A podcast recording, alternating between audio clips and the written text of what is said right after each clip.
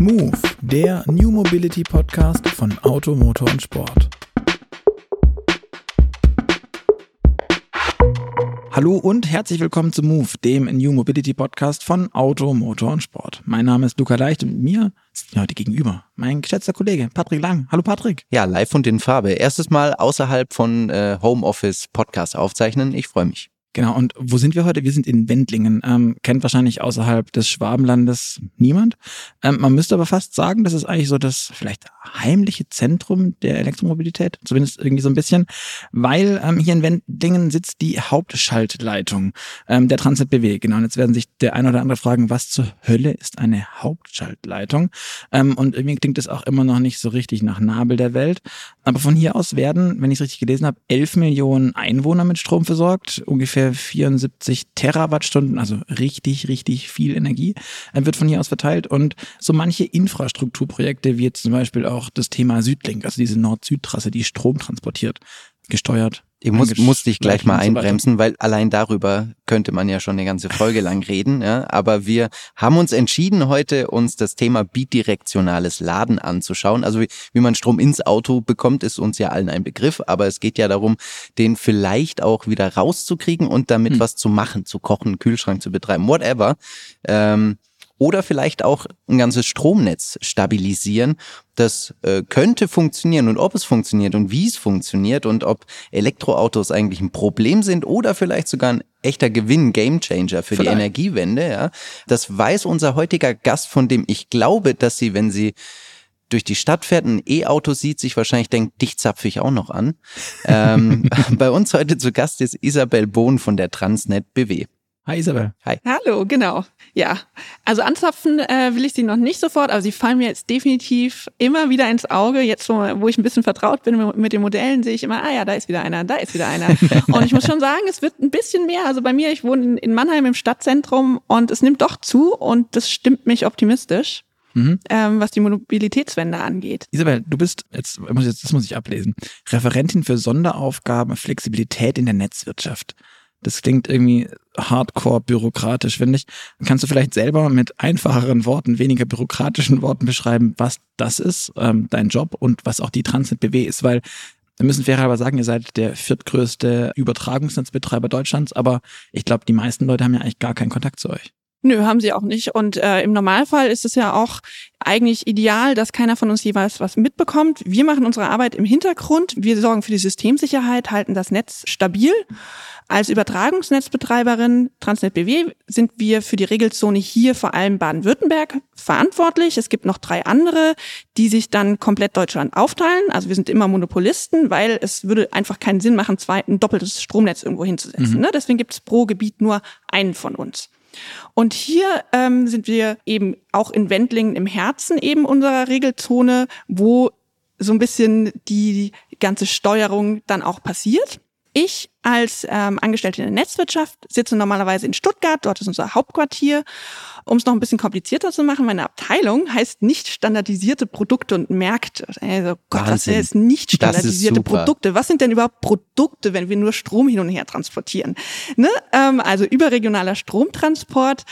Was bedeutet das eigentlich? Das bedeutet, dass die Übertragungsnetzbetreiber gerade sich damit beschäftigen, den Strom, der jetzt vor allem durch den Zubau der Windenergie und Solarenergie mhm. in Deutschlands Norden dazugekommen ist, den auch tatsächlich an die Verbrauchszentren, die sich ja nicht bewegt haben und die nach wie vor mhm. häufig im Süden sind, ranzubewegen. Um das möglich zu machen, braucht man natürlich einerseits die Trassen, die Stromleitung, durch die der Strom durchfließt. Aber damit ist die Arbeit noch nicht getan, sondern es muss noch ein bisschen nachkalibriert werden, dass zum Beispiel, wie gesagt, immer der Verbrauch exakt der mhm. Nachfrage ist die Nachfrage exakt im Angebot ist, so rum. Mhm. Und das, dafür gibt es dann eben Produkte, die sind teilweise standardisiert, teilweise nicht standardisiert. Mhm. Und ja. du bist in den nicht standardisierten ja. Produkten und zuständig für die Flexibilität. Was machst du jetzt genau da?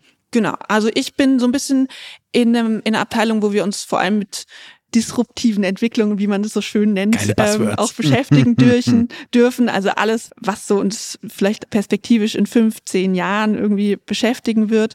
Und ähm, vor allem mit dem, was wir als Kleinstflexibilitäten bezeichnen, beschäftige ich mich.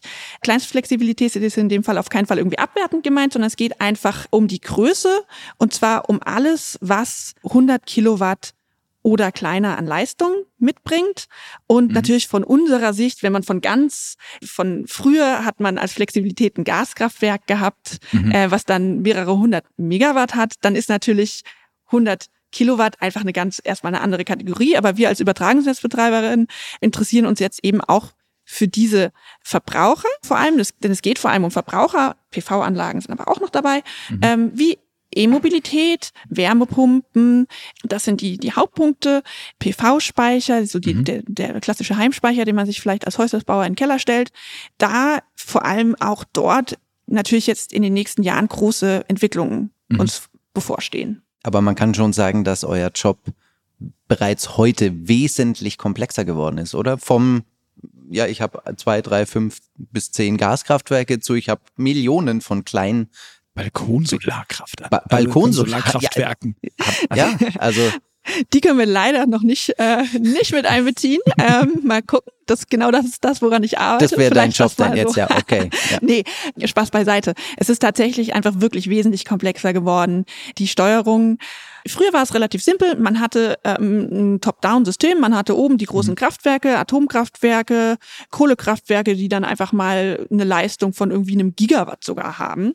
Und die haben halt oben Strom ins System rein und dann wurde irgendwie Strom rausgezogen. Mhm. Und es war alles so ein bisschen, floss der Strom von der oben, von der Übertragungsnetzebene, auf der wir sind, für die überregionalen Transport dann immer weiter in die Verästelungen rein, zu den Verteilnetzen, ähm, die bei in Deutschland bei 110 kV anfangen und dann immer weiter bis runter in die Nord Ortsnetze, mhm. das was dann wirklich bei einem zu Hause in der Garage bis, oder bis äh, weiter an eine Kaffeemaschine. 0,4 kV. Ne? Genau. Ähm, Jetzt ist es aber, wie du schon sagtest, mit den Balkonkraftwerken ist es halt so, dass nicht mehr alles ganz oben steht und nur runterfließt, sondern, und das ist natürlich jetzt eigentlich auch schon seit, seit mehreren Jahrzehnten so, dass wir durch die Energiewende einfach eigentlich an jeder Ebene des Netzes zunehmend Kapazität haben, die einspeist ob das jetzt PV oder Wind ist oder auch die mhm. Biomasseanlagen. Und das natürlich einfach eine viel größere Anzahl von viel kleineren und viel verteilteren mhm. Anlagen auch ist, als in der Uraltwelt. Okay, verstehe. Aber wenn jetzt Atomkraftwerke vielleicht ihr Comeback feiern, könnt ihr alle ein paar Wochen Urlaub machen, vermutlich. ich, glaube, ich glaube, meine Kollegen und Kolleginnen äh, würden das gerne machen, äh, sind aber gerade ähm, also die sind, die, wir sind alle sehr, sehr eifrig daran, das äh, einerseits jetzt erstmal winterfest mhm. zu machen für diesen Winter, aber natürlich auch langfristig zu gucken, welche anderen Flexibilitäten haben wir eigentlich, wie können wir diese Flexibilitäten fit machen und ans mhm. Netz bringen ähm, und dann auch so steuern, dass wir eben in Zukunft einfach ähm, viele kleine Werkzeuge haben, weil die, ich sage jetzt mal so, die Atomkraftwerke wären jetzt mal kurz der Vorschlaghammer. Langfristig arbeiten wir immer gerade bei den nicht standardisierten Produkten und Märkten daran, einfach ein möglichst großes Repertoire an Werkzeugen mhm. zu haben, die wir dann auch gezielt auswählen können, wenn wir sie brauchen. Mhm. Und eines davon wäre ja dann das Thema E-Auto, beziehungsweise das, den Akku des E-Autos. Und ich glaube, das, also mich zumindest begeistert das ja, weil das dieses, das, das Thema Auto auch aus dieser Schmuddelecke mit, das Ding steht immer nur rum, das ist eigentlich umweltschädlich und sowas, ihm so einen zweiten schönen Nutzen gibt, so, so einen gesellschaftlichen Mehrwert. Es ist ja. für alle da. Mein Auto ist Ein für alle da. glänzender Anstrich fürs E-Auto. Genau, es ist irgendwie, es, ist, es macht diese, diese böse Individualmobilität so ein bisschen gesellschaftsverträglicher. Und deswegen ist genau das ja das Thema bidirektionales Laden für viele E-Auto-Fahrer und auch Interessenten, das, was, was es sehr spannend macht. Damit wir uns aber alle auf dem gleichen Wissenslevel am Ende befinden. Vielleicht kannst du, da du dich mit deinen nicht standardisierten Systemen ja auch genau damit befasst, vielleicht aber nochmal kurz zusammenfassen, was ist denn bidirektionales Laden? Ja, bidirektionales Laden, das ist so ein neues neue Wort, Ungetüm. Ähm, da Klingt sind wir im, äh, die deutsche Sprache ist da ja sehr äh, findungsreich. Also die Fahrzeuge, die E-Autos, die man aktuell in der Regel hat, das sind meistens unidirektional ladbare Fahrzeuge, schlichtweg, die laden einfach Strom aus dem Netz. Fertig, Endstation. Also ein Weg. Genau, ein Weg, unidirektional, eine Richtung. Sind dann auch meistens Fahrzeuge, die AC laden, also mit Wechselspannung Und die bidirektionalen ladbaren Fahrzeuge letztendlich, das ist jetzt die Idee oder die, nicht nur die Idee, sondern auch die konkrete Umsetzung schon, dass man eben Fahrzeuge hat, wo die Speicher sowohl aus dem Netz laden können, das ist die eine Richtung, als auch zurück, die zweite, dann, dadurch dann mhm. Bi-Richtung, ins Netz wieder den Strom abgeben können, wenn er denn dort zum Beispiel gebraucht wird oder wenn dort gerade einfach auch die Preise richtig sind, etc. Das Spannende daran ist dann wiederum, dass das häufig eben dann auch eine Umwandlung von Wechselstrom, Gleichstrom, Wechselstrom mit mhm. sich bringt. Also wir haben in der Batterie Gleichstrom in der Batterie, dann kommt quasi. Also der Strom kommt AC aus dem Netz, wird ja. in die Batterie Gleichstrom und muss dann aber beim Ausspeisen in der Wallbox wird das aktuell gemacht, wieder auf Wechselstrom umgerichtet werden, um fürs Netz überhaupt nutzbar zu sein. Okay, jetzt muss ich aber fragen, eigentlich klingt das so mit, wir haben mit den E-Autos neue Flexibilitäten, wir können damit mehr machen. Auf der anderen Seite ist das ja aber wahnsinnig schwierig im Handling, oder? Also ich stelle mir das eigentlich vor, als ist das das Worst-Case-Szenario für euch. Ihr hattet vorher eure, wir hatten es gesagt, eure Handvoll ähm, Stromerzeuger und jetzt habt ihr so gefühlt eine Million und ihr könnt es ja nicht mal richtig prognostizieren. Wenn ihr eine PV-Anlage habt, dann könnt ihr vorher irgendwie, kann irgendjemand einen Wetterbericht gucken und sehen, ha, guck mal, morgen scheint die Sonne. Das heißt, meine Anlagen, die sind ja alle auch angemeldet. An der Stelle kriege ich dann schätzungsweise so und so viel. Aber ihr könnt mir ja kaum verbieten, mein E-Auto dann abzustecken und sagen, nee, Freund, du fährst erst eine halbe Stunde später los, weil ich will ja noch vier Kilowattstunden ich, raus haben. Ich stelle mir das eh schwer vor. Wenn du überlegst, gerade in Schwaben, ja, der Elektroauto-Fahrer, es gibt so ein Sprichwort im Schwäbischen wenn man gebbet, gebbet man gern und herzlich, aber mehr gebbet nix. So, so. Gibt, gibt der den Strom her aus seinem Auto? Ja, kann er überhaupt was tun dagegen? Also damit sprecht ihr schon ein sehr wichtiges Thema an. Aber um nochmal so den größeren Bogen zu spannen, warum interessieren wir uns überhaupt als Übertragungsnetzbetreiber, wenn wir so ganz oben sitzen sozusagen in diesem ganzen System so weit weg vom schwäbischen Häuslesbauer? Warum interessieren wir uns mhm. für diese Autos überhaupt? Der Hintergedanke ist, das ist eh da. Also weil die Autos eh kommen. Weil wir mhm. davon ausgehen, dass egal was man jetzt Mobilitätswende sagt, es wird immer Millionen von Fahrzeugen, PKWs in Deutschland geben mhm. und die werden jetzt sukzessive eben zu E-Fahrzeugen und mhm. haben alle Speicher eingebaut und dann wäre es ja dumm, wenn wir diese Speicher eigentlich nicht irgendwie fürs Netz nutzbar machen. Absolut. So, das ist so so der Hintergedanke. Klar, es wäre für uns praktischer, wenn wir einfach einen großen roten Knopf hätten, auf den wir draufdrücken und dann passiert das, was wir wollen. Das wäre im Leben generell eine tolle gerne. Sache. Ne? ich will den auch haben für ganz viele Dinge. Ne? Aber ähm, wir müssen halt mit dem arbeiten, was mhm. was wir haben und deswegen einfach aufgrund der großen Menge der Fahrzeuge, wie du es gerade vorhin auch schon angesprochen hattest, wir werden jetzt nicht Oma Erna mit ihrem E-Auto dann verpflichten, genau um 7.34 Uhr mhm. da einzuspeisen, sonst geht's nicht. Also ich glaube, da muss man sich so ein bisschen von ablösen, dass wir da exakt Oma Erna dann ansprechen und Oma Erna zu dem Zeitpunkt exakt das machen muss. Und sie darf auch nicht ausstecken, weil sonst wird Oma Erna am Ende was weiß ich, sonst kommen wir mit Blaulicht vorbei. Ähm. In Handschellen abgeführt, weil, weil das Ladekabel gezogen wurde. Aber ihr könnt ja wahrscheinlich schon irgendwie eine Tendenz ableiten. Oder ich denke mal, ja. also ist klar, es sind noch so viele und es ist sehr individuell, aber es wird schon einen großen Teil geben, wo, wo du dir denken kannst, ja, die laden eben von 19 eben. Uhr abends bis 6 Uhr morgens, weil die da zu Hause sind. Eben, also es ja. ist, das ist dann gar nicht unbedingt unsere Aufgabe, sondern gibt es dann noch andere natürlich im Energiesystem, sowas wie Aggregatoren die jetzt ja auch gerade schon kleinere Anlagen zu virtuellen Kraftwerken zum Teil zusammenschalten. Mhm. Die haben dann im Hintergrund natürlich auch ihre Modelle. Wie man sich das vorstellen könnte, das wäre jetzt zum Beispiel ein virtuelles Kraftwerk, könnte sein eine kleine Biogasanlage, so wie PV-Anlagen, hier so irgendwie noch ein Speicher und ein bisschen Wind. Und dann alles zusammen sagt er, ich habe jetzt aber hier 200 Kilowatt was schon eine sehr anständige Größe mhm. dann wäre. Aber mhm. natürlich jede einzelne Anlage ist wesentlich kleiner.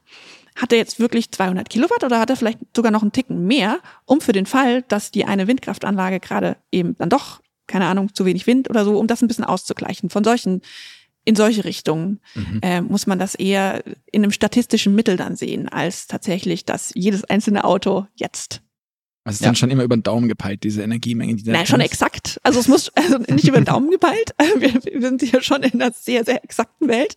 Aber im Sinne von, wenn jemand sagt, er stellt uns so und so viel bereit, mhm. das ist dann vielleicht über den Daumen gepeilt und der Anbieter oder die Anbieterin könnte wahrscheinlich auch einen Ticken mehr noch. Mhm. Okay. Äh, einfach um so eine, so eine ja, Margin of Error zu haben natürlich auch. Ja, okay, klar, verstehe. Wenn wir uns das aber genau angucken, ähm, geht es am Ende ja, wenn ich aus dem Vorgespräch auch richtig verstanden habe, nicht nur darum, dass man tatsächlich den Strom, der jetzt gebraucht wird im Netz. Also der Daimler will seine Presswerkzeuge oder irgendwie sowas benutzen und deswegen braucht er wahnsinnig viel Energie, sondern ist ja absolut vielfältig, was man mit diesen E-Autos machen kann. Da ist das Thema Netzstabilität, es ist das Thema, also die Frequenz zu halten und eben das Thema Energie zu puffern, weil die halt gerade nicht abgerufen wird, aber irgendwo in der Nordsee sich Windräder drehen. Ähm, genau. Was ist denn da das, das Wesentliche oder womit beschäftigst du dich denn dabei? Was ist das Wichtigste, wo die E-Autos am meisten helfen könnten?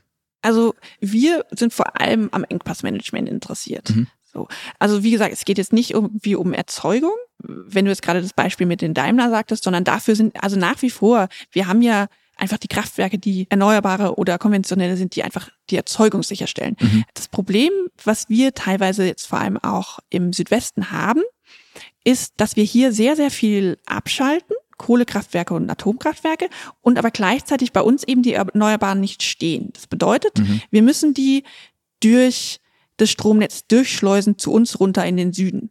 Und da ist jetzt das Problem, wir haben in Deutschland einen Strommarkt. Und der Strommarkt geht im ersten Moment erstmal davon aus, dass im Netz alles tolle ist. Die Autobahn ist sozusagen immer frei. Du kannst immer mit, mit 130 über Richtgeschwindigkeit über die Autobahn brettern. Mhm. Und so wird da erstmal Strom gehandelt am Strommarkt. Klingt total an der doof. Strombörse. Klingt ähm, total unclever, das so zu mm. tun. Hat auch gewisse Vorteile natürlich, sonst würde man das, also ich meine, ja. es macht's einfacher. Ja, und aber danach, wenn dann am Strommarkt eben gehandelt wurde oder beziehungsweise wir fangen dann immer so etwa, also zwei Wochen vor dem Lieferzeitpunkt fangen wir an, so ein bisschen einzusammeln, so ja, hier Kraftwerk oder du, was sind denn eure Fahrpläne? Was wollt ihr denn wann, wie, wo? Äh, was habt ihr denn verkauft? Was wollt ihr wohin liefern? Und gucken so ein bisschen, naja, jetzt mal mit dem, dem ganzen Fahrplänen, die uns schicken, geht das denn überhaupt?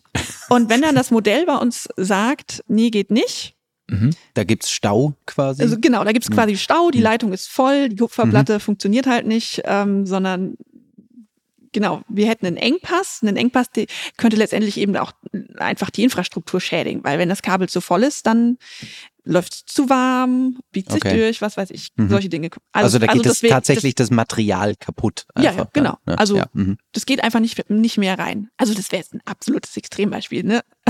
Dafür sind wir da, für absolute Extrembeispiele.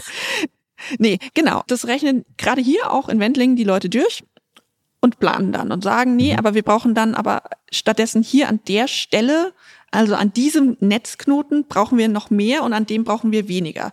Das war bis letztes Jahr, Oktober, wurde dann, gab es so den sogenannten Redispatch 1 1.0 oder damals hieß es nur Redispatch, 1.0 braucht man immer erst, wenn man 2.0 hat. Nee, Redispatch und Einspeisemanagement. Das heißt, da wurden dann im Norden tatsächlich zum Teil einfach die, den, den Windkraftanlagen oder den PV-Anlagen gesagt, nö, ihr dürft jetzt nicht mehr einspeisen, hört auf.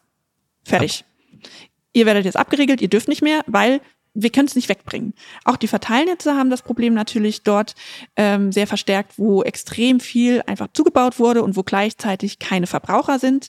Die kriegen es mhm. nicht wegtransportiert. So. Okay, und das, das, das war, ja. So, als würde doch, also äh, ganz im Ernst, da geht doch extrem viel flöten, oder? Wenn ich da jetzt eine steife Brise habe an der Nordsee und alle Windkraftanlagen laufen, aber ihr ruft an und sagt, ähm, nee, jetzt könnt ihr jetzt nicht einspeisen, weil ähm, wir, wir sind schon voll. Was passiert dann damit? Dann geht's in den Äther. Die Anlage macht einfach Pause. Und natürlich ist es irgendwie gerade in Zeiten von äh, hier, also wir, wir wollen ja die Energiewende, es gibt ja genau, gute Gründe dafür. Da, da, da, darauf will ich hinaus. Also, ist, genau, ja. nee, aber das ist halt das Problem, dass dadurch, dass die, die Strombörse den Strom immer so verkauft und auch zum Beispiel die, die Einspeisevergütung für die Erneuerbaren, die hat sich ja nicht an einer geografischen Komponente irgendwie orientiert, mhm. war auch lange Zeit politisch gewollt, weil man die Erneuerbaren natürlich erstmal befördern musste und man nicht groß drauf geachtet hat, ähm, wo, wo ist wo das jetzt? Es. Man ja, hat inzwischen ja. auch ein bisschen nachjustiert, ähm, aber es, es, es ist halt immer noch so, dass einfach die, der Winterertrag im Norden besser ist als im Süden. Das wird auch, das wird sich ja auch nicht ändern. Auf ähm, absehbare ähm, Zeit halt, wird's wohl dabei bleiben. Es wird halt dabei bleiben, dass der Wind die steife Prise, die haben wir ja am genau. Schwarzwald nicht so häufig. nicht wirklich, ja. Aber bräuchte man dann nicht einfach riesige Pufferspeicher, wo man das reinlenkt? Und er sagt, dann park's doch einfach da. Wer würde diese Pufferspeicher halt kaufen? Ne? Das ist Ja. immer die Frage. Ne? Das ist immer die, Hm. und, und wo würdest du die hinbauen? Das ist also klar, Pufferspeicher. Pufferspeicher sind keine dumme Idee. Das ist ja genau die Sache, die die Leute mit ihren Heimspeichern jetzt zum Teil machen. Oder mit den Äh, E-Autos dann. Ich sage jetzt, wir als Übertragungsnetzbetreiber, aber als Netzbetreiber generell, wir dürfen keine Speicher haben.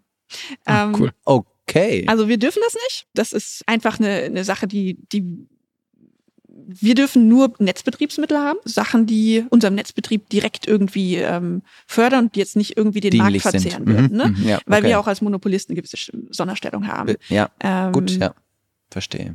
Ergibt aus der Perspektive auch Sinn. Also, Äh, ja, ja, durchaus. Da so, so, so einen Mono- Monopolisten baut, der dann auch noch sagt, okay, hm, Deshalb klären wir das ja gerade. Warum das so ist, ähm, durchaus nachvollziehbar. Isabel, ich habe gelesen, dass wir ungefähr bei 6000 Gigawattstunden sind, die jährlich abgeschaltet werden. Ich glaube, das ist so eine Milliarde Euro an, an Wert an Strom, wenn die Windräder quasi vom Netz genommen werden müssen.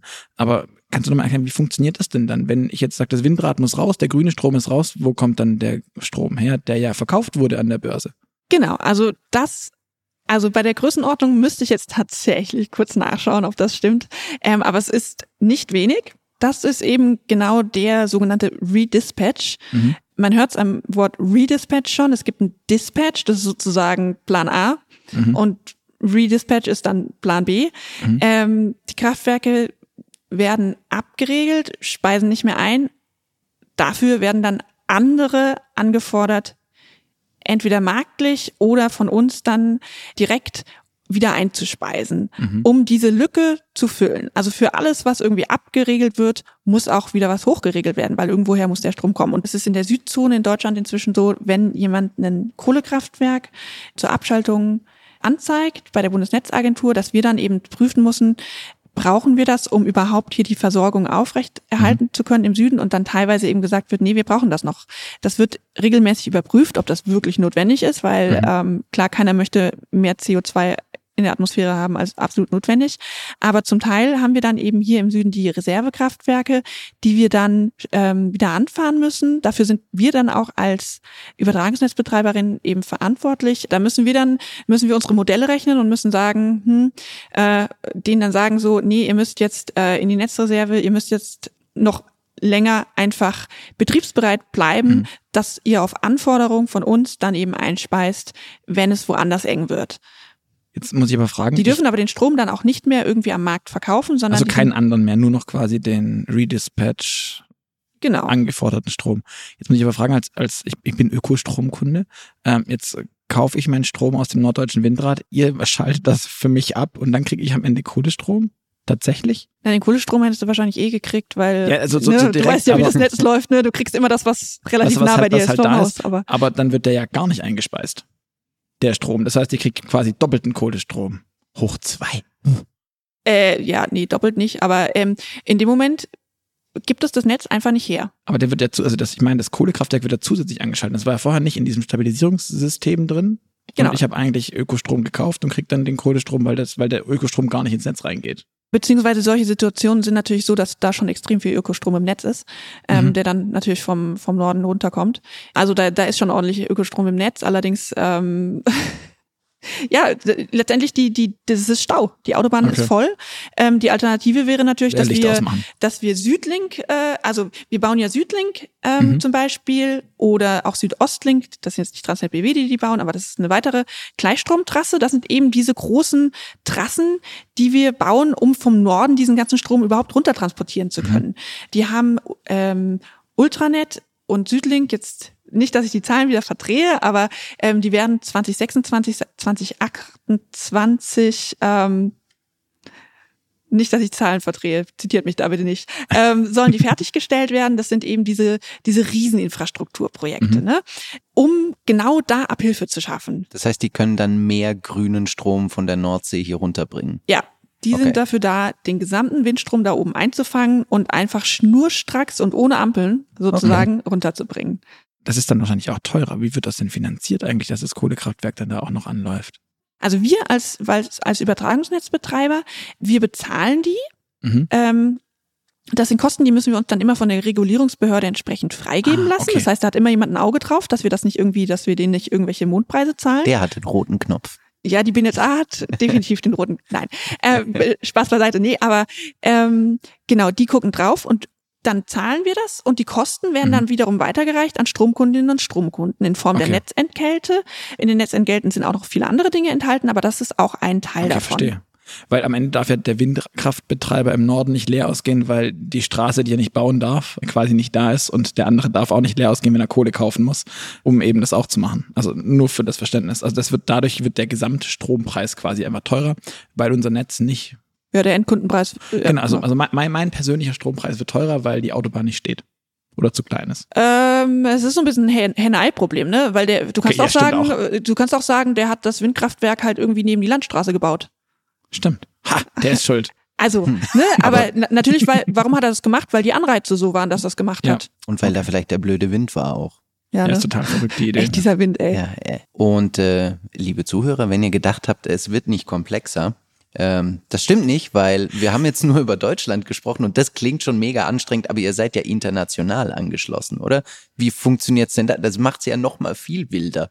Ja, genau. Nee, also aber wir, also wir als TransNBW, wie gesagt, wir haben hier Baden-Württemberg als unsere Regelzone, aber an den Grenzen, ähm, sowohl zu den Zonen innerhalb von Deutschland als auch dann zu Frankreich und bei uns jetzt auch zur Schweiz unten, haben wir natürlich Grenzkuppelstellen und Interkonnektoren, über die dann der Strom europäisch auch fließen kann. Und das ist auch so gewollt natürlich. Ähm, aus Brüssel, EU-seitig, soll natürlich der Markt immer möglichst europaweit sein. Das heißt, Strom wird ja auch europaweit mhm. gehandelt. Aber wenn du jetzt natürlich in Spanien von PV-Strom kaufst, ist das natürlich nicht der, der zu dir rüber gekarrt wird, aber zumindest bilanziell gesehen. Ja. Mhm. Ähm, ist das dann der Strom, den du gekauft hast. Genau. Und das ist dieses Thema mit der Versorgungsgeschichte ich hatte vorhin schon kurz an, angesprochen, es gibt ja auch noch dieses Stabilisierungssystem. Letztendlich, wie funktioniert denn das? Weil da könnten mhm. E-Autos ja auch irgendwie reinhelfen. Genau, ja. Also was du ansprichst, ähm, das nennen wir die Regelenergie. Das ist ein weiterer Aspekt, den wir zum Beispiel, wozu wir zum Beispiel auch mit E-Autos in unserem Mobility for Grid Kompetenzzentrum Projekte haben. Die Regelleistung ist immer das, was für Frequenzabweichungen so wirklich kurzfristig dann rangezogen wird. Hier in, in Kontinentaleuropa ist die Frequenz immer 50 Hertz, das ist das Maß äh, für Stabilität. Und wenn es wirklich 50 Hertz ist, dann heißt es auch, dass wirklich Angebot, Nachfrage, Verbrauch und Erzeugung mhm. einfach ausgeglichen sind. Und hier in Wendling schon, wenn man irgendwie auf, also wenn wir bei 49,5 landen würden, dann würden dann hier aber schon, also dann würden, dann dann, dann wäre hier schon Krise ähm, quasi. Ne? Also das ist ein extrem äh, fein justiertes System, wo wir die Regelleistung einsetzen, um am Ende das, das letzte bisschen noch auszutarieren. Mhm dass wir quasi die Frequenz halten und dann eben nicht irgendwie genau. in eine 51 Hertz oder 49 Hertz Situation. Ja, das, äh, das wäre schon, äh, das, das wäre schon too much. genau, nee.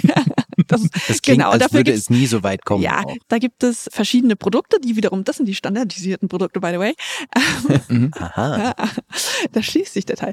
Ähm, also es gibt jetzt, und das ist auch europaweit jetzt, äh, mit Picasso und Mari, ähm, teilweise gemacht, dass eben sowohl im Millisekundenbereich als auch dann im etwas längeren Bereich immer wieder noch, noch irgendwie einfach die Flexibilität da ist. Wird da was, da wird was ausgeschrieben, da wird gesagt, okay, in, in ähm, wenn wir was brauchen von euch, könnt ihr so und so schnell reagieren. Könnt ihr innerhalb von Millisekunden, Sekunden, mhm. Minuten dann was zuschießen oder was verbrauchen.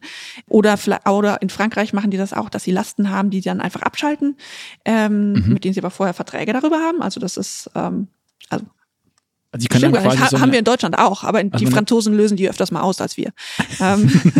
also aber vom Prinzip ist dann eine Last, also irgendein Presswerk oder was auch immer, um hier in der Autowelt zu bleiben. Ja. Und dann darf aber halt der, Netzbetre der Übertragungsnetzbetreiber kommen, den roten Knopf drücken und dann steht die halt Ja, das sind halt meistens irgendwelche Industrien, die halt Prozesse haben, die man auch mal für zwei Stunden unterbrechen kann. Mhm.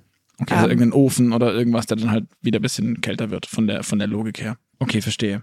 Das heißt, das ist eines dieser Stabilitätssysteme. Ich glaube, da habt doch ihr auch mit Porsche zusammen irgendwie was gemacht und dann habt ihr ein paar, paar Taycans ins, ins, ans Netz gehängt genau. und mit denen versucht zu stabilisieren, richtig? Ja, der Punkt ist, ähm, gerade dadurch, dass es so um diese absolute Feinjustierung geht, ist es natürlich ein sehr komplexes System. Ähm, wenn man da mitmachen will, dann muss man zum Beispiel die Anlagen auch prä präqualifizieren lassen. Und Präqualifikation bedeutet immer, erstens ist die Anlage dazu geeignet, kann die mhm. das über, also das Auto in dem Fall zum Beispiel, ja. aber zweitens auch das Gesamtsystem, also die gesamte Kommunikation. Wenn ich denn jetzt sage, macht das und das, macht das denn dann tatsächlich mhm. und ist diese Kommunikation auch stabil, reagiert das so, wie es wie es vorgesehen ist. Ne? Mhm. Ne? Und da haben wir tatsächlich einmal mit, also das Jetlix-Projekt ähm, und auch mit Porsche Taycan eben ähm, jetzt hier die Kollegen und Kolleginnen Experimente gemacht und Projekte Du hast vorhin von einem großen Thema Mobility for Grid gesprochen. Genau. Ähm, darunter versammelt ihr ja viele einzelne Projekte. Ich glaube, wir können genau. gar nicht alle im Detail durchgehen, aber vielleicht kannst du mal so, so, so zwei, drei Leuchtturmprojekte mal erzählen oder erklären, was da passiert, was da gemacht wird.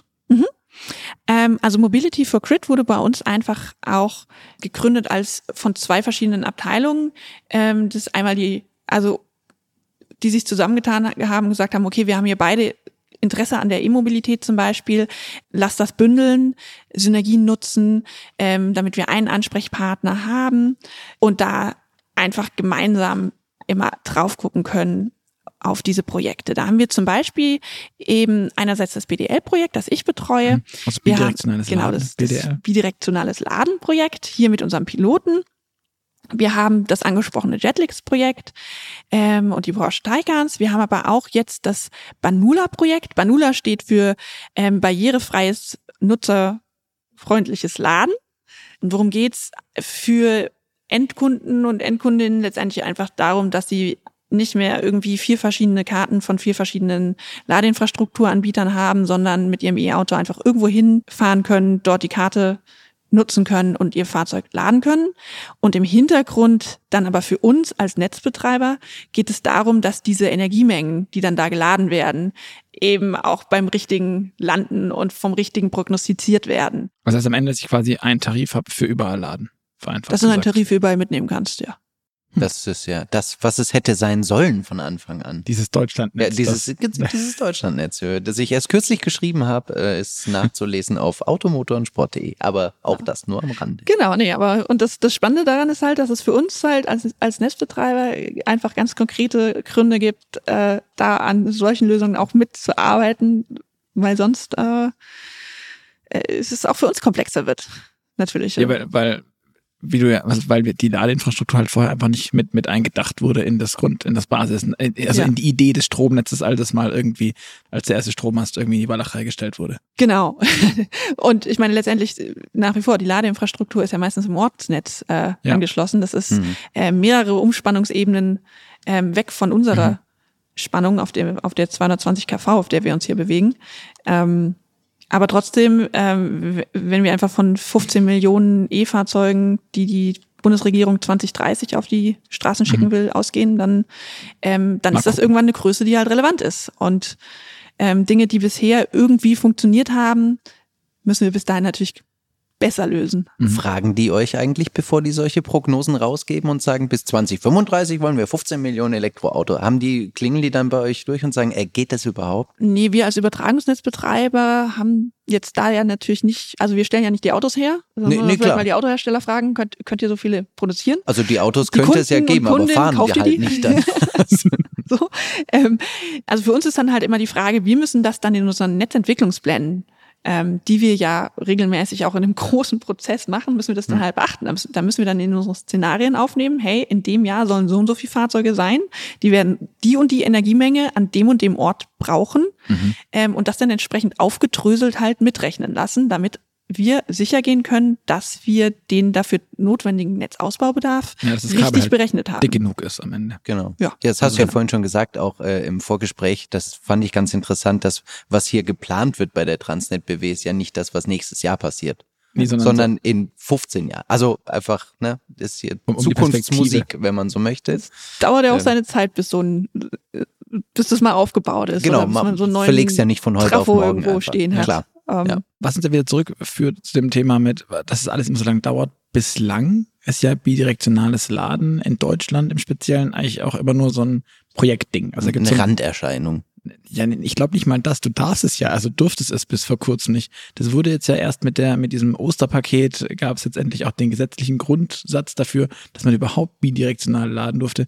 Mir hat, glaube ich, in einem anderen Nee, Podcast. nee, nee, Nein. Nee, also dürfen, also dür, dürfen kannst du es, also du kannst das Strom ja schon wieder einspeisen. Die Frage ist halt nur, kriegst du irgendwas dafür oder Stimmt, ja, okay, okay, so rum. Also, Also, aber der, der erneuerbare Strom, der in einer Autobatterie quasi gepuffert wurde von meiner PV-Anlage, war, es hat irgendein anderer Podcast-Gast mal gesagt, fand ich sehr schön, die Bezeichnung, wenn der im Auto ist, dann ist der schmutzig. ach so, darauf spielst du an. Ja, Und- und- und- ähm, ich verstehe, was du meinst. Und, und vorher war es nämlich nicht. Also der kommt von meiner das PV-Anlage, ist geht die, ins die Auto. sogenannte Graustromfalle, von der du da sprichst. Oh, schön. Also das, ist ist dann, ein schöner äh, das wird dann von Grünstrom eben zu Graustrom tatsächlich. weil, weil, weil er in einer chinesischen Batterie war. Aber das soll es ja jetzt quasi, weil alle Autobatterien chinesisch sind. Ja, es ist halt so. Ähm, Es wurde auf alle Fälle die Speicherdefinition oder auch bei, gerade im, im Paragraph 14a, der für die E-Fahrzeuge und die steu sogenannten steuerbaren Verbraucher Mhm. sehr relevant ist, wurden nochmal auch direkt auf die mobilen Speicher eben eingegangen. okay, und das ist jetzt die, die ist jetzt definiert und jetzt ist das quasi einfacher oder weil vorher war das ja irgendwie schwierig. Beziehungsweise, also äh, jetzt erstmal gibt es eine Ermächtigungsgrundlage, dass überhaupt jetzt mal das geregelt wird, vor allem. Ah, ähm, okay. Also da, da steht es quasi drin, hier äh, 14a, die, die Bundesregierung kann da jetzt eine Verordnung erlassen und die BNetzA, also der Regulierer wiederum, kümmert sich drum, das dann gescheit auszugestalten. Ha, okay. Und vorher war das äh, so Gesetzeslücke. Was ein Gesetzloser. Beziehungsweise man hat, man hat eben ein altes Gesetz, das Mhm. noch ein bisschen, also die, diese Heimspeicher ähm, sind ja eine neuere Sache oder auch die E-Autos, keine Ahnung, früher hatte man einfach diese Heizung, die man dann einfach zwei Stunden ausschalten konnte. Mhm. Ähm, dafür hatte man eine Grundlage, allerdings Mhm. ist die jetzt nicht mehr für die aktuelle Situation ausreichend. Aus technischer Sicht, weil das ist, äh, das wird jetzt, finde ich, finde ich eigentlich ganz spannend. Ähm, wie hat man denn solche Heimspeicheröfen und, und diese alten Boiler und so geregelt? Die wurden ja auch irgendwie geregelt. Ja, da gibt's verschiedenste Möglichkeiten zu steuern über Funk oder Mhm. Rundtonsteuerung. Aber letztendlich, in der Regel war es auch einfach nur so ein An-Aus. Ne? Da, Mhm. da, da war jetzt nicht irgendwie was besonders Also Intelligentes dahinter, sondern die Dinger, denen wurde halt einfach befohlen, schaltet jetzt aus. Mhm. Die, die kriegen dann dafür auch reduzierte Netzentgelte. Die haben das meistens mit einem Vertrag mit Ah, ihrem ähm, mit ihrem Verteilnetzbetreiber geschlossen. Ähm, hier steuerbare Verbraucher auf Grundlage 14a. Ähm, dafür, dass ihr, wenn es irgendwie brenzlig wird, das Ding ähm, pro Monat so und so viele Stunden abschalten könnt, krieg Okay, ich. aber das war schon gedeckelt auch. Ja, ja. also das, das ist äh, beziehungsweise das ist einfach ein klarer Vertrag, in dem Mhm, drin steht, ja. wer was darf. So. Ja, ja. Und die Idee der neuen Systeme bei E-Autos mit Wallboxen etc. pp. ist ja so, dass man dem Auto nicht sagt, du darfst gar nicht mehr dann im Hm. Idealfall, sondern du darfst halt nur noch keine Ahnung, 5 Kilowatt oder sowas oder Ja, also es 22 gibt, es, Kilowatt, es gibt halt, es gibt, das kommen wir sehr ins, ins Gesetz rein. Es gibt zwei Artikel. Es gibt den 14a und es Mhm. gibt den 14c. Im 14c wiederum geht es dann um die marktgestützt, äh, ich glaube, es heißt marktgestützt ähm, ähm, Flexibilitätsbeschaffung, wo dann ein Verteilnetzbetreiber zum Beispiel einfach was einkaufen könnte. Und da könnte es dann sein, dass jetzt der Hausbesitzer oder, oder die, die Hausbesitzerin ähm, einfach vorher einen Vertrag mit irgendjemand Dritten gemacht hat, der sozusagen das dann als äh, Ah, okay, dass ich quasi noch, noch, noch einen dritten hab, der mir, de- dem ich quasi meine Batterie zu teilen, wie auch immer der Vertrag gestaltet ist, zur Verfügung stelle. Dann kann der den mit, mit euch aushandeln. Dann könnt ihr halt von mir ein paar Kilowattstunden haben, wenn ihr sie braucht oder nicht, beziehungsweise mich meine Wallbox oder meine Ladesäule vom Netz nehmen oder zumindest Ja, mit reduzierter das wäre jetzt noch Leistung Zukunftsmusik, versorgen. aber genau in die Richtung, also so in solche Richtungen Okay. geht es hin. Und da ist halt noch nicht ganz klar aus, äh, ausdifferenziert, ist es dann direkt, äh, also klar, wenn wir, ähm, es gibt den BDEW, das ist der große Branchenverband für Mhm. die Energie- und Wasserwirtschaft in Deutschland, der hat so eine Art Ampelsystem erarbeitet. Und wir bewegen uns oft in dem Ampelsystem, da gibt es die rote, gelbe, grüne Ampel. Grüne Ampel heißt, alles funktioniert, Marktpreis, bestimmt einfach, was passiert, äh, wo, ne, läuft alles. Rot heißt, äh, ganz Nicht so. schlimm, wir müssen absolute Kontramaßnahmen machen. Gelb ist so ein bisschen in der Mitte, logisch, ne? Äh, Ampel kann sich jeder vorstellen. Und da wären wir jetzt, ähm, wenn es dann wirklich drum geht, einfach was abzuregeln, dann wären wir schon auch echt in der, in der roten Phase. Davor Mhm. würde man in der, in der gelben natürlich versuchen, diese gelbe irgendwie auszudehnen, gar nicht erst in Ja. die rote zu kommen, indem man irgendwie vorher eher über Anreize irgendwie arbeitet. Und das Mhm. wollen wir natürlich auch. Ne? Wir wollen jetzt nicht als Netzbetreiber, als Übertragungsnetzbetreiber hier hingehen und sagen, ähm, äh, zukünftig, äh, also zwischen 18 und 20 Uhr könnt ihr das E-Auto laden, vergessen. Das funktioniert einfach nicht. Ne? Ist ihr ja, nicht. machen wir natürlich nicht. Mhm, verstehe. Ähm, aber ähm, den Leuten zu sagen, äh, also wenn ihr nachts zwischen 0 und 4 Uhr ladet, ähm, ist halt dann wird wir das bevorzugen und begünstigen. So, genau, da irgendwas zu finden, um da einen Anreiz zu schaffen. Mhm. Oder genauso eben, wenn die PV-Spitze im, äh, kommt, im, jetzt im Sommer, ne, 12 Uhr, es ist super viel PV-Strom mhm. ähm, im Netz, ladet doch euer Fahrzeug dann. Dafür eben die, so, so ein Anreize, die, die Produktgestaltung. Das ist aber gerade alles noch sehr, sehr, sehr im Fluss, was da mhm. passiert, wie da passiert, wer am Ende wie steuern darf, wer Vorrang vor was hat. Also wir haben gewisse Regeln, klar, ähm, gerade auch vom, vom FNN zum Beispiel. Was ist das? Ähm, das ist Jetzt bin ich überfragt, was FN, wofür FNN steht, aber V, ähm, also das ist das Fach, es ist ein Fachgremium, aber auf alle Fälle für die ganzen Netzexperten im VDE, was wiederum der mhm. Verband der Elektro in Deutschland ist. Mhm. Ähm, die wiederum äh, diese ganzen Normen ja äh, ah, rausgeben. Ja, VDE, okay. AR, irgendwas Nummern sind das dann immer. Ne? Das sind die Anwendungsregeln, wie man irgendwie mit Dingen umgehen sollte. Äh, und da gibt es so ein paar Regeln. Da gibt es zum Beispiel diese Regelung, ähm, die heißt dann, glaube ich, U vor I vor F und ähm, jetzt kurzer Exkurs zurück zu Physikunterricht, äh, wenn ich mich richtig weiß. Ist U ist Spannungsprobleme, I ist äh, Strom und mhm. F ist dann die Frequenz. Das mhm. heißt, wir, wenn wir jetzt, haben ja vorhin noch über die äh, Regelenergie gesprochen, wir wären ganz hinten dran mit der Regelenergie. Allerdings mhm. Redispatch, wenn es da I-Probleme gäbe, wäre das noch weiter vorne, aber ganz vorne wären zum Beispiel die Spannungsprobleme.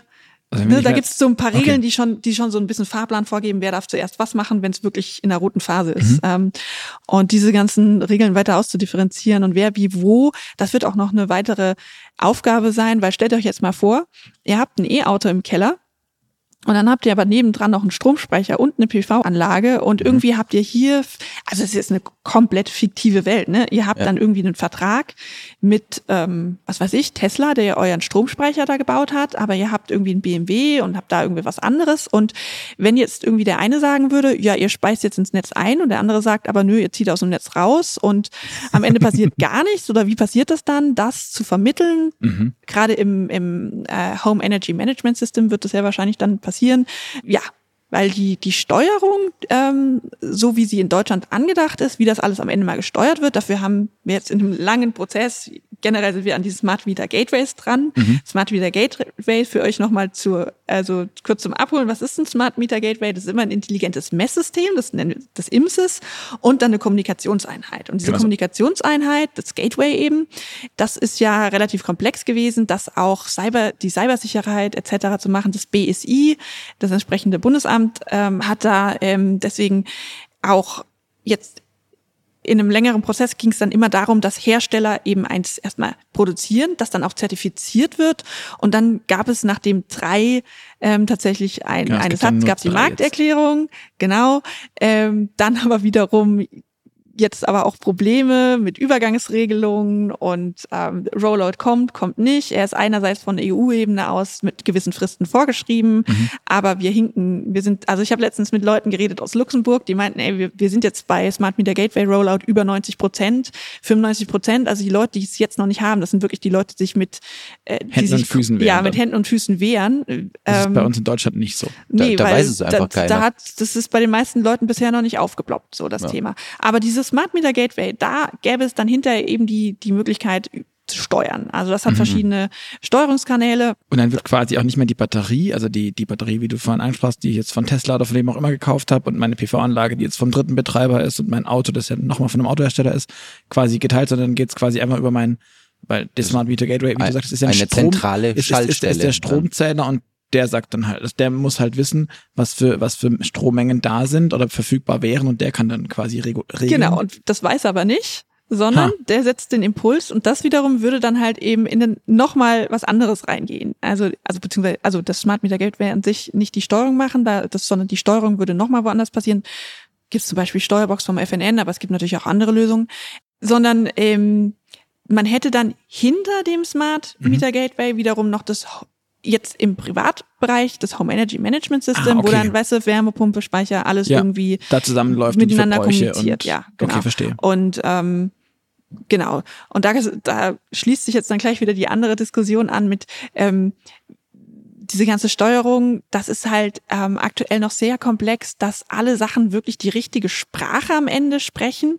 Und wenn sie die richtige Sprache sprechen, auch die Use Cases entsprechend dort, also die Sprache wird erstmal sozusagen definiert. Das wäre jetzt im, ha im Heimbereich wird da oft mit EE-Bus gearbeitet, während jetzt im öffentlichen Bereich wäre das eher so ähm, das äh, OCPP, das ist das Open Charge Point Protocol. Genau. Ne, aber das ist eben Open Charge Point, deswegen eher im öffentlichen Bereich. Ähm, Im Heimbereich EE-Bus, da diese ganzen, das ist wie eine Art Sprache, wo irgendwelche klugen Leute sich gerade damit beschäftigen, die Grammatik für zu schreiben. Mhm. Und aber selbst wenn sie die Grammatik geschrieben haben, dann heißt es noch lange nicht, dass zum Beispiel der in der Wallbox wiederum verbaute Laderegler das dann komplett implementiert hat, weil auch da hat man wieder Henne-Ei-Probleme. Da sagt der Laderegler, Hersteller zum Beispiel, ja, können wir gut machen, gibt aber irgendwie, also Aktuell können viele alte E-Autos das wiederum nicht. Mhm. Also wir können da jetzt irgendwie eine neue Sprache drauf machen, aber dann das, das alte E-Auto mit kann halt nicht kommunizieren. Kann auch nicht reden. Das ist ja diese, diese, diese Falle mit OCCP äh, 1.6, was vergleichsweise ja. weit verbreitet ist und aber das ganze Thema bidirektionales Laden, diese Steuern das ist eigentlich das 2.0, ja. wenn ich das richtig weiß, oder genau. 2.01 oder so, ja. irgendwie 2.1, ja. irgendwie sowas. Also du brauchst halt für bidirektionales Laden, was musst du musst also für bidirektionales Laden zuerst mal den den Akkuladestand überhaupt auslesen können. Also du du du musst wenn mhm. äh, du musst rausfinden können, wie viel Strom ist denn in dem Auto und ähm, mit OCPP 1.6 zum Teil, ich glaube, das ginge teilweise, es kommt immer darauf an, was genau, dann implementiert ist an Use Cases in der in der Wallbox. Noch, so, gibt's ja auch ähm, noch genau, aber, du, aber manche Autos melden das dann auch nicht richtig. Also nicht einheitlich und soweit ich weiß, gibt es auch Interpretationsmöglichkeiten ja. aus dem Protokoll, oh was Gott. ich für so ein für so ein Protokoll des Interpret also so, so weitläufig. Das wusste ich jetzt noch gar nicht, finde ich jetzt aber ein bisschen witzig, ja, weil das eigentlich sollte man da nicht mehr interpretieren. Genau, das ist eigentlich nichts, was Interpretation möglich macht. Nee, ich meine, es gibt, es gibt fehlerhafte Meldungen. Das Problem hatten wir jetzt auch schon. Also wir hatten, also und das hat, das hatten wir jetzt hier im Reallabor natürlich irgendwie, dass wir, das ähm, angesteckt wird und irgendwie ein, ein völlig absurd. Also die, wir haben hier, wir nutzen hier für das BDL-Projekt BMW mhm. i3. Das ist das große Pro Projekt mit äh, eben BMW, Kostal und der Forschungsstelle für Energiewirtschaft in in München. Ähm, da haben wir diese i3s und auch da hatten wir es schon mal irgendwie dass dann anstatt irgendwie der etwa 40 Kilowattstunden Batterie, die das Ding hat, irgendwie 0, irgendwas zurückgemeldet haben und natürlich unser System dann gesagt hat, na, dann ist deine Batterie wohl voll, wenn die so klein ist. Ja, genau. Immer. Ne? Ähm, aber das sind, muss ich kurz du einschieben. Fürs Bidirekt, du musst, also. Umgebaute BMW i3, ne? Ja, Be genau. Bevor jetzt alle BMW nee, i3-Fahrer draußen jubilieren, denken geil. Die sind äh, extra, äh, also das ist ganz konfektioniert. Das, wir haben da eben die Möglichkeit bekommen, als Verbundpartner in hm. diesem Projekt mitzumachen. Das ist eigentlich ja. vom BMWK gefördert.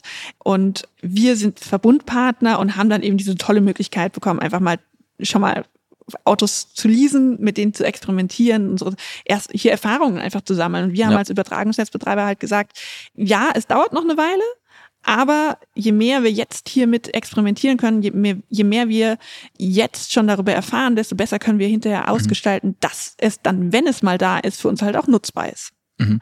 Beruhigend nee. irgendwie. Von wie viel, also wir reden jetzt immer davon, dass man das dann nutzen kann und diese ganzen ähm, Energie, die im Auto steckt, in die eine oder andere oder auch reingepumpt werden kann. Von wie viel sprechen wir denn da eigentlich? Also Hintergrund der Frage rührt auch daher, ähm, VW hat jetzt als, als äh, einer der ersten Autohersteller gesagt, wir gehen da sehr stark rein. Ähm, jetzt werden ID3, ID4 und ID5, Entschuldigung, seit kurzem mit neuen Ladern ausgestattet. Das heißt, die können eben auch bidirektional laden, wenn du die richtige Wallbox hast. Die ist allerdings aktuell Und den richtigen Akku. Genau, weil du kannst das alles dann nur mit DC machen, weil die wollen das nicht auf AC-Level machen und, und, und, und, und. Also das hat noch so ein paar Fallstricke, aber da kam jetzt raus, dass VW beispielsweise eine Obergrenze von 10.000 Kilowattstunden überhaupt für den Akku vorsieht, die du da rein und raus schieben darfst, bidirektional und das auf ähm, eine Dauer von 4.000 Stunden begrenzt. Ähm, wenn ich das jetzt durchrechne über, über, Jahr, über ein Jahr hinweg, dann das wäre ein halbes Jahr. Genau. Das Jahr hat 8.000 100 Genau, also wir, ne? dann sind wir nämlich nicht, kommen wir nicht wirklich weit. Also jetzt völlig Extrembeispiel übertragen, aber mein, mein Kühlschrank will 50 Watt oder 100 Watt, dann ist es eigentlich an Leistung gar nichts. Das kann ich wahrscheinlich mit einer E-Auto-Batterie mit dreimal Laden ähm, das halbe Jahr lang durchfeuern. Das täte dem Akku nicht weh. Okay, ich bin echt schlecht im Kopf rechnen. Bitte greift mir das nicht an, wenn es jemand mit Zeit am Ende nach dem Podcast durchrechnet. Daheim sitzt gerade jemand mit dem Notizblock ja. im Anschlag. Und, und sagt, was für ein Trottel. ähm, ich kenne auch nicht besser, deswegen kann ich jetzt auch gar nicht kommentieren. Ob das aber die, die Idee des Szenarios, ja, glaube ich, klar. Nee, ich wir glaub, haben eine kurze Zeit ähm, und dann ist mein Akku quasi nicht mehr bidirektional oder mein Auto nicht mehr bidirektional ladenfähig.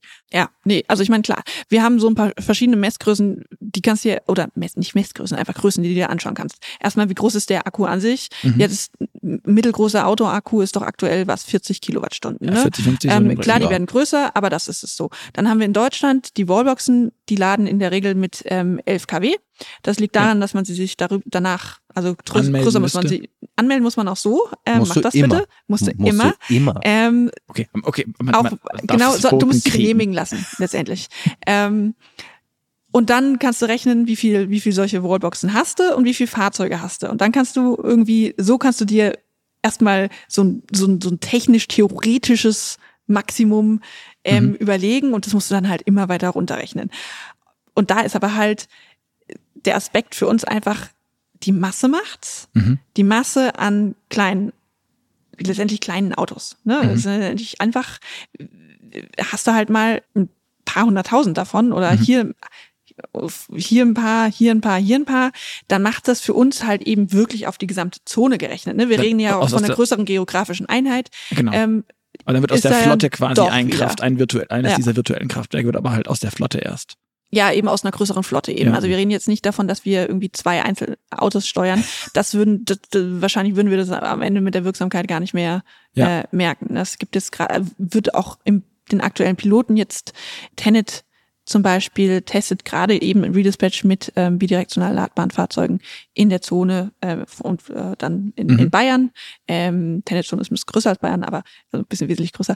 Ähm, genau, aber da wird jetzt erstmal noch nicht irgendwie dann gemessen, wie viel kommt denn dann davon ähm, mhm. oben an, sondern wir sind immer noch an dem Punkt, wo wir die wie funktioniert das? Genau, mhm. das, die, einfach die Abläufe testen, ja. das ist dann auch wirklich anstrengend, mhm. wenn wir es machen. Nee, aber ähm, nochmal zurück zu der Größenfrage.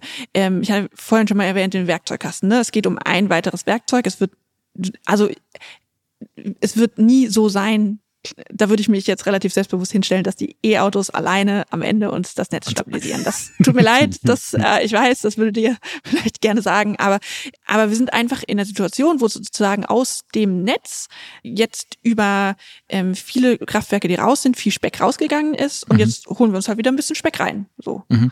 Ähm, Verstehe.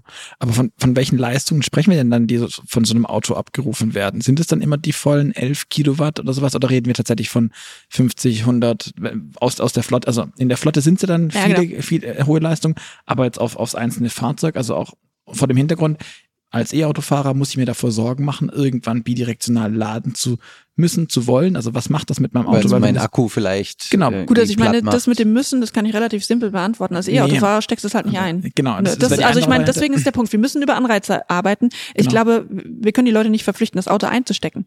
Genau, aber auch einfach vom Verständnis äh, redet man oder plant man damit mit ein Kilowatt Leistung, die rein und rausgehen oder sind das dann immer die elf oder ist das noch weniger oder viel mehr?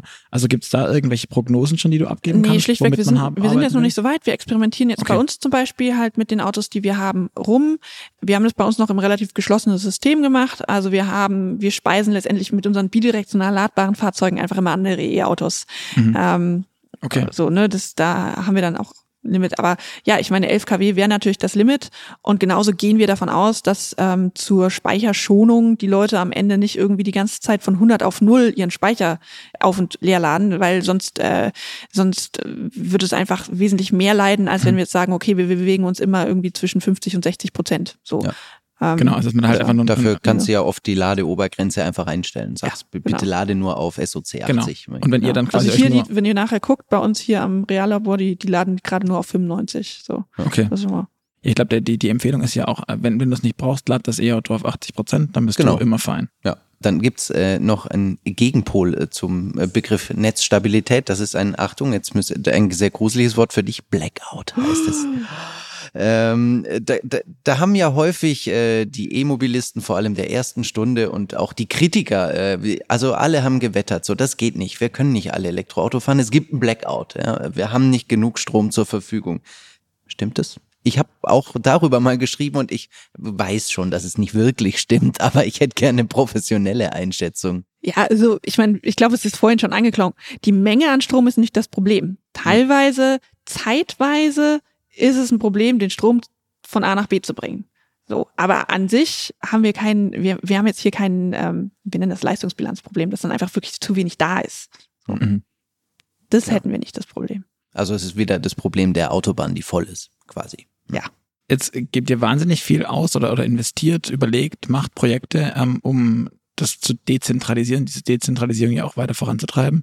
Was, was würde dem entgegenstehen, wenn man die Autobahn einfach dicker macht und größer? Gibt es da Zahlen, was das kosten würde? Ich hätte nämlich irgendwann mal etwas von 30 Milliarden gelesen, plus die Leute, die dann sagen, aber nicht in meinem Vorgarten, ähm, die man auch noch irgendwie beglücken muss mit Geld oder mit, ich weiß es nicht. Ist doch easy. Im Geld erfinden ist doch die Bundesregierung gerade sehr, sehr ähm, kreativ geworden. Also. Das stimmt. Aber ähm, spielen wir uns in dem hm. Level wirklich ab oder ist es, ist es, es ist noch verrückter? Für, ja, ähm, für mich jetzt, also ähm, ist ein bisschen schwierig jetzt auf den verschiedenen Ebenen wie die das zu sprechen, weil mhm. also Übertragungsnetzbetreiber, wir machen ja unsere Netzentwicklungspläne, habe ja vorhin schon gesa gesagt, ja. ne?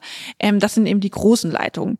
Das heißt, da sind wir eben immer sehr, sehr, sehr eifrig in der Planung, Jahre vorher schon. Mhm. Ähm, kann jetzt ehrlich gesagt über die Kosten auf Verteilnetzebene leider einfach nicht sprechen. Das, das so. macht ja auch nichts. Und ich glaube, da wird's halt ähm, schon an manchen Stellen dann irgendwie kreativer werden müssen, als wir bauen jetzt hier einen neuen Trafo. Ja. Aber da sind die auch total dran. Ne? Also es ist jetzt nicht so als, als also nee. Den, den, den, also. Den, den Eindruck hatte ich auch gar nicht. Mir ging es eher nur um, um, also was ist die, die Alternative, um das ganze ähm, BDL-Thema so mhm. hochzufahren, wäre ja einfach die Autobahn dicker zu machen und die, also den Stau zu verhindern.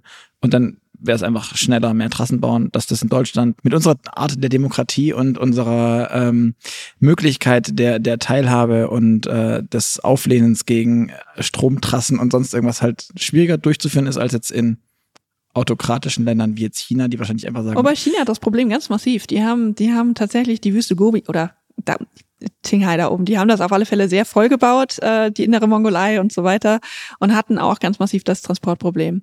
Ähm, die haben da sehr viel, also äh, ja.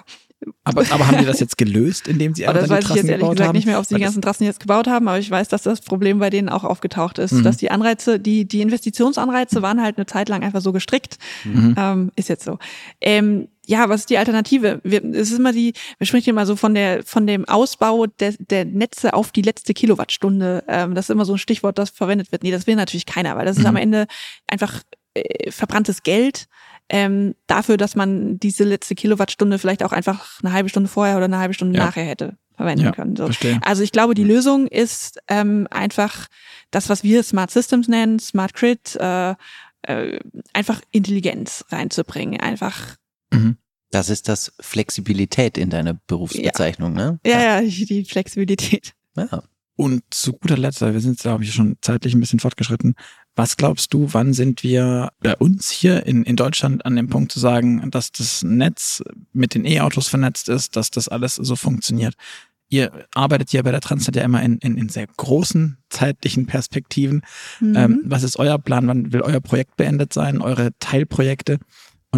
Wann läuft das Ding? Also die Frage, ne, wann läuft das Ding wirklich äh, im Sinne von alles läuft wie am Schnürchen. Äh, du, Nie. du bist also. in keinem Piloten mehr du bist in keinem Piloten mehr drin, sondern einfach du kaufst dein Auto, du meldest dich für irgendwas an mhm. äh, und so weiter. Ich sage jetzt mal 2029, weil ich gerne die 20 davor hätte. So ähm, schnell? nee, also realistisch gesehen wird es noch eine Weile dauern. Mhm. Aber ja, es wird, wir, arbeiten, also auf europäischer Ebene wurde gerade richtig, äh, wird gerade das äh, Paket geschnürt, angefangen, da irgendwie entsprechend die, die Regeln zu schreiben, ähm, um das festzusetzen. Und da wäre jetzt, hat mal jemand hochgerechnet in diesen Regeln, allein was so drinsteht, oh ja, das wäre dann irgendwie so 2030. Und da haben dann diverse Leute schon gesagt, oh, das wird aber ein bisschen, das wäre ein bisschen lange, wir wollen das eigentlich vorher haben. Mhm. Also es gibt in der Branche auf alle Fälle viele Impulse, die sagen, diese Steuerung der, der E-Mobilität, das, also vor 2030, ähm, okay. brauchen die Netze das zum Teil auch. Gut. Dann ähm, haben wir noch, hast du noch eine Frage, Patrick? Ähm, nee, äh, aber du hast noch Fragen und zwar, äh, wie viele sind das immer? Zehn? Ja, Ach, ich habe ich hab, ich hab sie ehrlich gesagt noch jetzt nie noch gezählt. Zehn Fragen. Ich, siehst du, du hast sie noch. Ich habe ich hab's, ich hab's noch nie gezählt. Okay, dann jetzt bitte alle Zuhörer einmal mitzählen und wer uns die richtige Anzahl schickt, der äh, kriegt, weiß ich nicht, einen Blumenstrauß, keine Ahnung. Ja, äh, Luca hat noch ein paar AB-Fragen für dich. Hm. Ähm, die sind nicht besonders kompliziert, also wesentlich einfacher als ein smart gesteuertes, bidirektional aufgehangenes Stromnetz. Ähm, schieß genau. einfach mal los. Das machen wir immer zum Ausklang im Podcast. Äh, genau, ähm, es geht um die AB-Fragen. Das heißt, äh, du kriegst quasi zwei Möglichkeiten, für die du dich entscheiden darfst, musst. Und wenn es eine kleine Geschichte dazu gibt, warum du dich für A oder B entschieden hast, äh, da lass uns auch gerne wissen. Einfach um dich auch noch zum Schluss noch ein bisschen so besser kennenzulernen. Bist du mehr der Typ Streamingdienst oder CD und Schallplatte? Streamingdienst. Apple oder Google? Google. Ferrari oder Tesla? Öffentlicher Personennahverkehr und Fernverkehr. Wow. Äh, aber äh, ich glaube, wenn ich, äh, wenn ich mir eins leihen würde, dann eher ein Tesla. Okay. Also äh, Carsharing sehr gerne. ähm, Loft in der Stadt oder altes Bauernhaus auf dem Land? Stadtmensch. Wenn du dir dann mal so einen Tesla leihst, fährst du dann gern vorn? Ja klar, hä?